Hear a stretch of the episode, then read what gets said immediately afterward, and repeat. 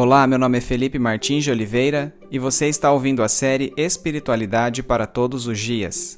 A reflexão dessa semana encontra-se nos seguintes textos bíblicos: Mateus 8, 1, Mateus 8, de 5 a 13 e Lucas 7, de 1 a 17, e corresponde à semana 18 do Guia Devocional do Evangelho segundo Mateus, Marcos e Lucas, cujo título é Mais Milagres de Jesus. Vamos à leitura dos textos bíblicos. Mateus 8, 1 Quando ele desceu do monte, grandes multidões o seguiram. Mateus 8, de 5 a 13 Entrando Jesus em Cafarnaum, dirigiu-se a ele um centurião, pedindo-lhe ajuda. E disse: Senhor, meu servo está em casa, paralítico, em terrível sofrimento. Jesus lhe disse: Eu irei curá-lo. Respondeu o centurião: Senhor, não mereço receber-te debaixo do meu teto, mas diz apenas uma palavra e meu servo será curado. Pois eu também sou homem sujeito à autoridade com soldados sob o meu comando. Digo a um, vá, e ele vai, e a outro, venha, e ele vem. Digo a meu servo, faça isto, e ele faz. Ao ouvir isso, Jesus admirou-se e disse aos que o seguiam: Digo-lhes a verdade. Não encontrei em Israel ninguém com tamanha fé. Eu lhes digo que muitos virão do Oriente e do Ocidente, e se sentarão à mesa com Abraão, Isaque e Jacó no reino dos céus. Mas os súditos do reino serão lançados para fora, nas trevas, onde haverá choro e ranger de dentes. Então Jesus disse ao centurião: Vá, como você creu, assim lhe acontecerá. Na mesma hora, o seu servo foi curado. Lucas 7, de 1 a 17 Tendo terminado de dizer tudo isso ao povo, Jesus entrou em Cafarnaum. Ali estava o servo de um centurião, doente e quase à morte, a quem seu senhor estimava muito. Ele ouviu falar de Jesus e enviou-lhe alguns líderes religiosos dos judeus, pedindo-lhe que fosse curar seu servo. Chegando-se a Jesus, suplicaram-lhe com insistência: Este homem merece que faças isso, pois ama a nossa nação e construiu a nossa sinagoga. Jesus foi com eles. Já estava perto da casa quando o centurião mandou amigos dizerem a Jesus: Senhor, não te incomodes, pois não mereço receber-te debaixo de meu teto. Por isso nem me considerei digno de ir ao teu encontro. Mas dize uma palavra e o meu servo será curado. Pois eu também sou homem sujeito à autoridade com soldados sob meu comando. Digo a um, vá, e ele vai, e a outro, venha, e ele vem. Digo a meu servo, faça isto, e ele faz. Ao ouvir isso, Jesus admirou-se dele e, voltando-se para a multidão que o seguia, disse: Eu lhes digo que nem em Israel encontrei tamanha fé. Então os homens que haviam sido enviados voltaram para casa e encontraram o servo reestabelecido. Logo depois, Jesus foi a uma cidade chamada Naim, e com ele iam seus discípulos e uma grande multidão. Ao se aproximar da porta da cidade, estava saindo o enterro do filho único de uma viúva, e uma grande multidão da cidade estava com ela. Ao vê-la, o Senhor se compadeceu dela e disse: Não chore. Depois aproximou-se e tocou no caixão, e os que o carregavam pararam. Jesus disse: Jovem, eu lhe digo, levante-se. O jovem sentou-se e começou a conversar, e Jesus o entregou à sua mãe. Todos ficaram cheios de temor e louvavam a Deus. Um grande profeta se levantou entre nós, diziam eles. Deus interveio em favor de seu povo. Essas notícias sobre Jesus espalharam-se por toda a Judéia e regiões circunvizinhas.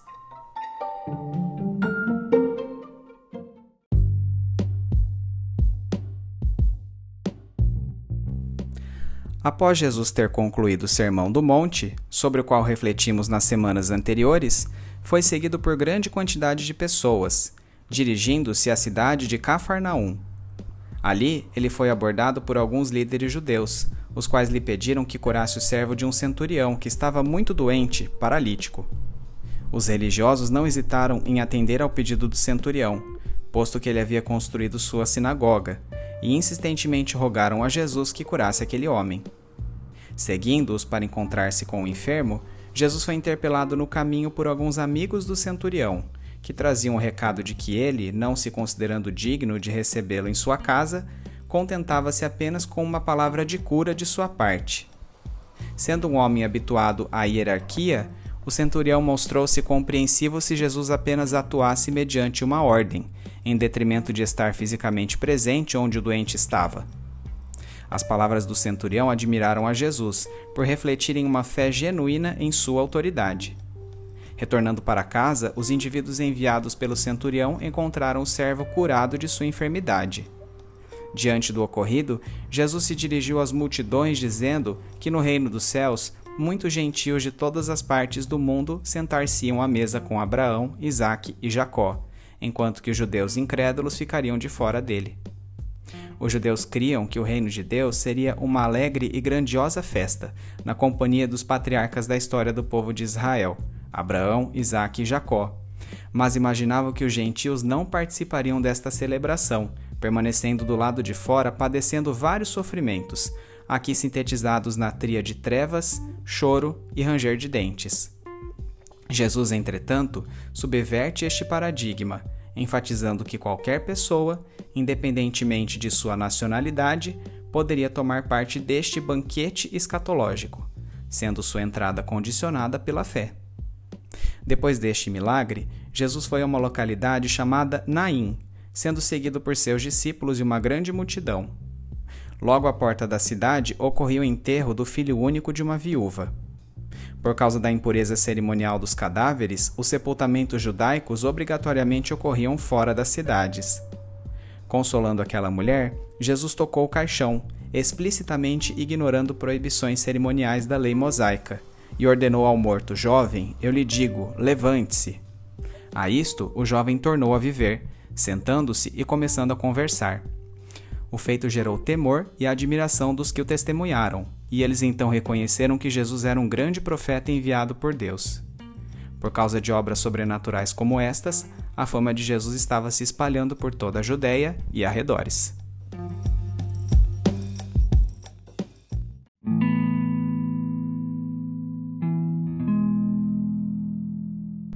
Aplicação prática o centurião ilustra a universalidade da salvação oferecida por Jesus Cristo, condicionada não à origem étnica de um indivíduo, mas à sua fé. Em Cristo, os gentios obtêm acesso a privilégios espirituais que anteriormente haviam sido reservados apenas aos judeus. Como bem disse o apóstolo Paulo a este respeito em Gálatas 3, de 26 a 29, que assim diz: Todos vocês são filhos de Deus mediante a fé em Cristo Jesus pois os que em Cristo foram batizados, de Cristo se revestiram. Não há judeu nem grego, escravo nem livre, homem nem mulher, pois todos são um em Cristo Jesus. E se vocês são de Cristo, são descendência de Abraão e herdeiros segundo a promessa. Outro tópico salta a nossos olhos a partir das passagens bíblicas que acabamos de ler. Ao contrário do que enfatizam os shows gospel da atualidade, a concepção bíblica de fé não está relacionada ao desfecho da petição. Você pode manifestar uma fé genuína e, como centurião, prontamente receber uma resposta positiva ao que pede. Muitas vezes, sua fé terá que ser refinada até o extremo de não haver qualquer solução humana, quando será necessário crer contra toda a esperança. A esse extra de fé, a Bíblia chama dom de fé. Em outros momentos, porém, mesmo tendo fé, você ouvirá não de Deus. Qualquer que seja a resposta que você receber, tenha em mente que fé é a confiança de que Deus é soberano e que usa sua soberania para o bem final daqueles a quem ama. Conforme bem explicou Sérgio Queiroz a este respeito em seu livro Gloriosas Ruínas. A Bíblia é um livro que fala essencialmente sobre fé nos planos de um Deus amoroso, que restaura toda a sua criação por intermédio do seu Filho Jesus. Se não crermos que as promessas de Deus são verdadeiras, negamos o seu amor por nós e o entristecemos. Afinal, sem fé é impossível agradar a Deus. Precisamos entender, porém, que a definição bíblica de fé não tem nada a ver com pensamento positivo, em que se coloca a esperança no pensamento e não em Deus. Não estou dizendo que devemos desconsiderar a importância de vermos a vida por uma perspectiva esperançosa e positiva. Mas a verdadeira fé tem relação com a confiança em Deus, em seu caráter irretorquível, em seu amor leal, que nos guia em direção à consumação de seus planos perfeitos. É evidente que, ao invés de crer que um homem qualquer seria capaz de curar seu escravo, aquele centurião confiou que o indivíduo em quem depositava sua fé, Jesus, tinha autoridade para tanto. Nesse sentido, o que Jesus elogiou não foi a manifestação de positividade do centurião, mas o fato de que, mesmo sendo gentil, o centurião enxergou que ele era capaz de executar milagres que somente o Messias poderia realizar. Pressupomos, pelo apreço que aquele centurião tinha à cultura judaica a ponto de patrocinar a construção de uma sinagoga, que ele era conhecedor das promessas de que Deus enviaria seu ungido ao mundo e que viu em Jesus seu cumprimento. Nossa fé não deveria ser cíclica, surgindo apenas quando estamos diante de circunstâncias adversas e precisamos manifestar confiança no poder de Deus. Antes, a fé precisa transparecer um modo de vida perene, tendo na salvação trazida por Jesus seu alicerce. Para Deus, nossa fé não significa ausência de dúvidas. O verdadeiro termômetro de nossa fé deve ser a obediência. É essencial viver sob a perspectiva desta fé constante em Jesus Cristo como centro do projeto divino de redenção do universo. A menos que enxerguemos a situação dessa maneira, seremos inconstantes e nossa espiritualidade será incompleta permeada por um pensamento positivo impessoal e não pela fé verdadeira. De modo semelhante, o fato de obter o favor divino não está condicionado à nossa performance espiritual. Tanto isso é verdade que o segundo milagre sobre o qual refletimos não envolveu qualquer manifestação de fé da mãe do rapaz que falecera, nem mesmo um pedido de sua parte para que Jesus o trouxesse de volta à vida. Deus é soberano tanto em suas intenções quanto no próprio agir. Cultive diariamente uma fé pautada nas Escrituras, oração e demais disciplinas espirituais, bem como por um caráter repleto do fruto do Espírito, moldado pelo convívio em comunidade cristã. Viva seus dias sabendo que Deus está cuidando de tudo, mesmo quando seus planos não saírem como desejado. Sua vontade é boa, perfeita e agradável sempre.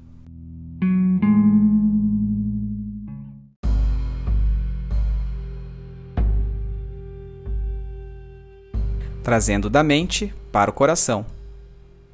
Ó Deus, quantas não foram as vezes em que me senti culpado por não obter o resultado de minhas petições, e como condicionava todas elas a certa performance espiritual de minha parte. Quero dizer, se o Senhor é todo-poderoso, então, pensava eu, não conseguir aquilo porque eu orava só poderia significar uma coisa: que eu não tinha fé suficiente. Lembrava-me da galeria dos heróis da fé, de Hebreus 11, e de exemplos de pessoas que obtinham prontamente aquilo que pediam ao Senhor, como esse centurião. Olhando para suas histórias, não reconhecia a Deus em minha história e desanimava-me, tornando minha vida de oração precária e difícil. Entretanto, como é possível que a vida seja feita apenas de eventos sobrenaturais? Ou por acaso Jesus não teve fé suficiente quando pediu ao Senhor na cruz: Pai, se é possível, afasta de mim este cálice? Espírito Santo de Deus, ajude-me a manifestar minha fé dentro do plano redentor maior que Deus tem para a humanidade. Que eu entenda que suas ações soberanas confluem para um bem maior, ainda que isso signifique maus momentos em minha vida. Que eu tenha em mente que seu maior objetivo não é conceder-me felicidade, mas sim gerar em mim o caráter de Cristo.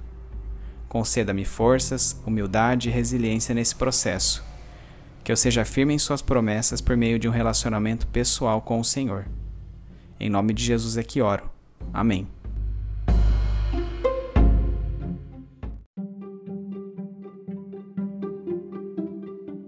Medite mais sobre este texto ao longo da semana. Domingo, leia os textos de Mateus 8, 1, 5 a 13 e Lucas 7, de 1 a 17, bem como os comentários sobre eles. Segunda-feira, relembre as circunstâncias da cura do servo do centurião e da ressurreição do filho da viúva de Naim. Terça-feira, como o exemplo do centurião ilustra a universalidade da salvação condicionada pela fé? Para responder a esta pergunta, considere também as passagens de Gálatas 3, 26 a 28 e Romanos 4, de 18 a 25. Quarta-feira, porque fé não é sinônimo de pensamento positivo? Quinta-feira, qual a diferença entre fé e dom de fé? Sexta-feira, falamos muito em ateísmo como se fosse a mera ausência de qualquer crença. Mas há uma forma de ateísmo prático caracterizada por uma dissociação entre o que a Bíblia diz e nosso estilo de vida. Você pode constantemente ser exposto a pregações bíblicas, mas se não manifestar um estilo de vida compatível com a fé que professa, talvez sua fé seja simplesmente um pensamento positivo que sirva às suas conveniências. Se por outro lado suas obras refletem o fruto do Espírito, esta obediência de fato embasa a fé verdadeira. Faça este balanço hoje em oração. Sábado, quais as implicações práticas dos textos de Mateus 8, 1 e 5 a 13 e Lucas 7, de 1 a 17 para a sua vida?